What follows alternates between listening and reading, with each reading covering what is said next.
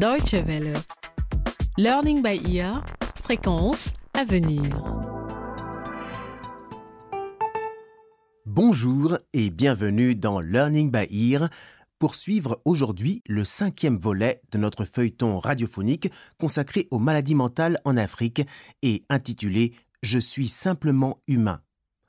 Au cours du précédent épisode, la hutte de Malemba a été détruite par des villageois qui l'accusent d'être une sorcière à cause de son fils atteint de troubles mentaux. Kapaka, lui, était à deux doigts de se suicider avant que sa femme enceinte et le pasteur ne l'en empêchent. Quant à Valérie, sa situation ne s'est pas arrangée. Elle vit à présent dans la rue où elle a été victime de violences physiques de la part du gardien d'un magasin. Restez avec nous pour découvrir le cinquième épisode, Un voyage pour guérir. C'est au village que nous reprenons le fil de notre récit. Malemba, qui n'a plus de toit pour se réfugier, va chercher aide et conseil auprès de la seule personne en qui elle a confiance, Misanja, le médecin traditionnel.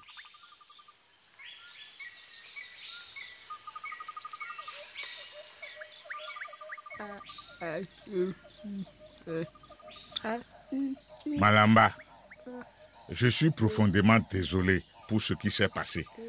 J'ai perdu ma maison, mais je suis si heureuse que Chumba soit sain et sauf. Les ancêtres ont su le protéger. Misanja, je suis venue te voir pour te demander quelque chose. Maintenant que plus rien ne me retient ici, je souhaite partir en ville. J'ai un frère là-bas qui travaille et il pourrait m'aider avec Chumba jusqu'à ce que je reconstruise une maison.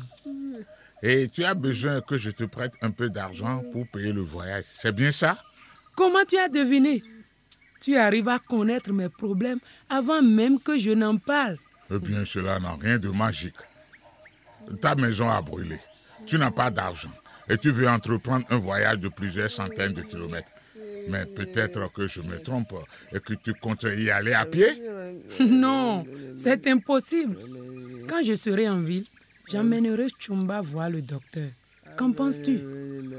Je pense que tu dois tout faire pour aider ton fils. C'est un garçon particulier. Et c'est bien dommage que je ne puisse pas lui venir en aide. Peut-être que les médecins trouveront une réponse. Je, je- je sais qui est responsable de la destruction de ta hutte. Comment? Tu veux dire que ce n'est pas un accident? Mais pourquoi? Je n'ai pourtant de problème avec personne. Certes, mais certaines personnes sont en colère après toi, Malemba. Des gens sont venus me voir tôt hier et je leur ai dit de ne pas commettre l'irréparable. Ils t'accusent d'être une sorcière. Moi Une sorcière? C'est incroyable. Oh mon Dieu. Ils ont essayé de me tuer en mettant le feu. Ils pensaient que j'étais à l'intérieur. Oui, mais une fois encore, les ancêtres vous ont protégé et c'est pour cela que j'approuve l'idée que vous partiez pendant un certain temps. Je n'ai jamais rien fait de mal. Pourquoi veulent-ils me voir morte? Pourquoi? Certains villageois racontent que tu as ensorcelé ton propre fils avec des esprits malins. Ils t'accusent de beaucoup de choses, mais ce n'est pas important. Je sais qui tu es et je n'ai aucun doute quant à ton innocence.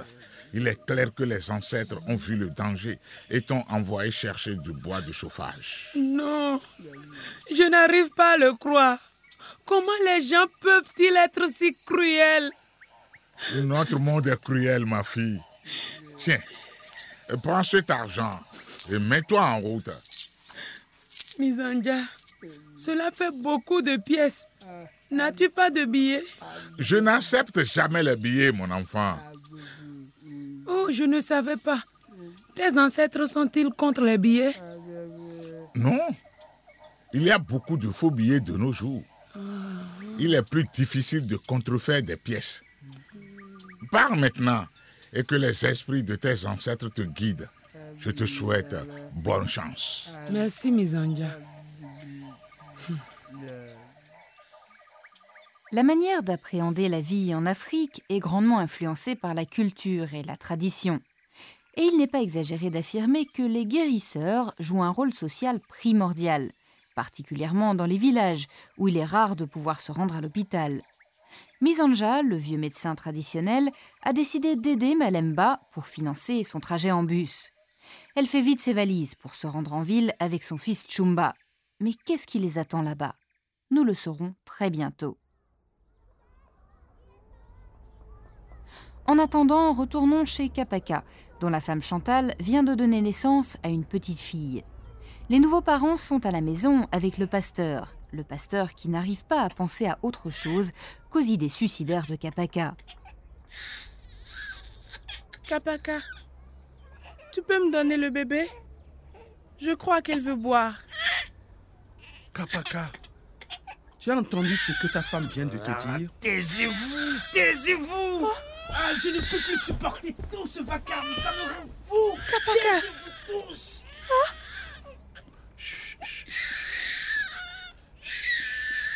Tout va bien. Ton papa est un peu fatigué, mais je ne voulais pas te faire peur. Viens ici, mon petit ange. Tout va bien. Merci, pasteur. Il faut que vous parliez à Kapaka.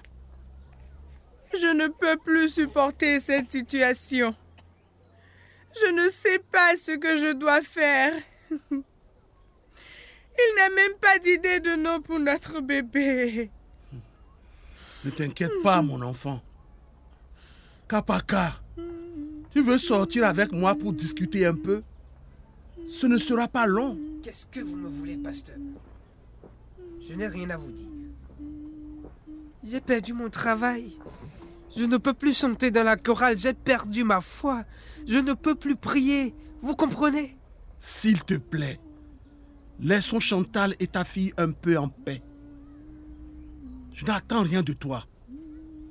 Je veux juste que nous allions nous promener pour discuter. Tu peux faire ça?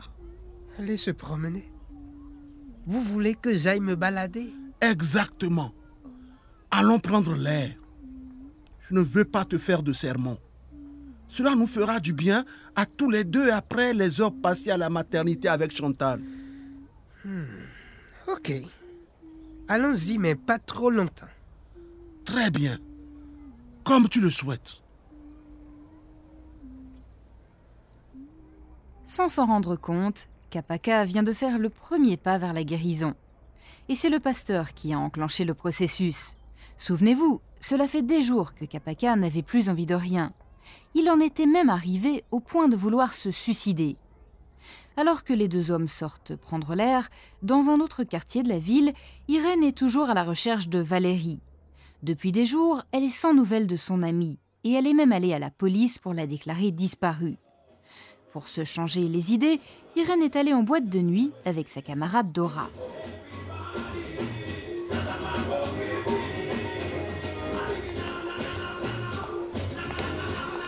Irène, je ne savais pas, mais tu es vraiment une bonne danseuse. Oh. Dora, toi aussi, tu danses bien. Oh. Et on s'est bien amusé.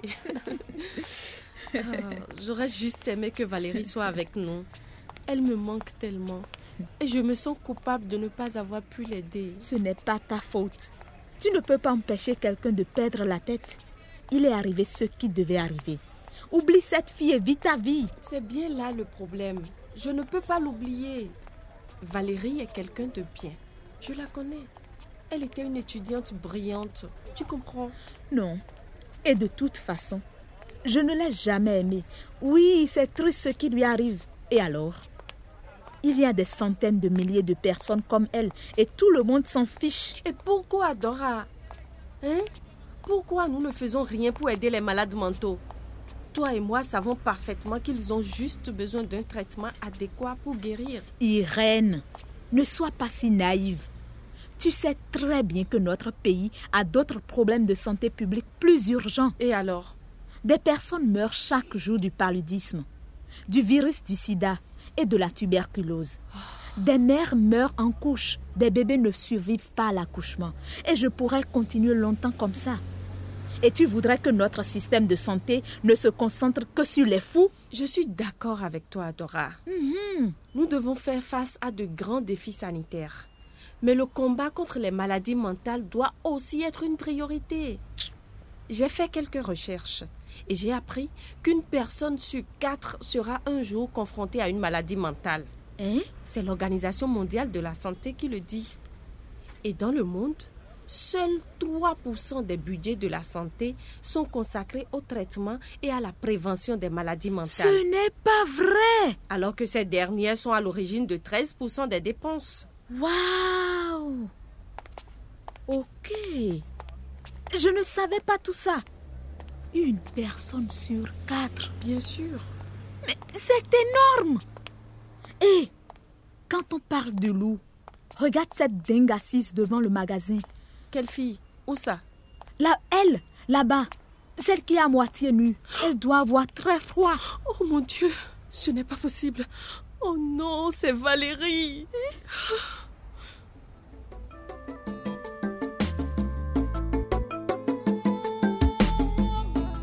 C'est avec cette découverte surprenante que nous refermons notre cinquième épisode.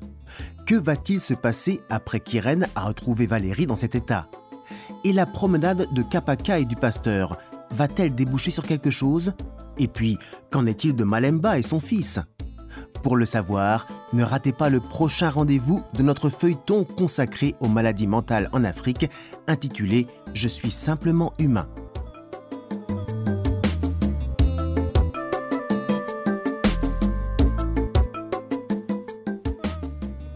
Pour réécouter cet épisode, une seule adresse slash lbe.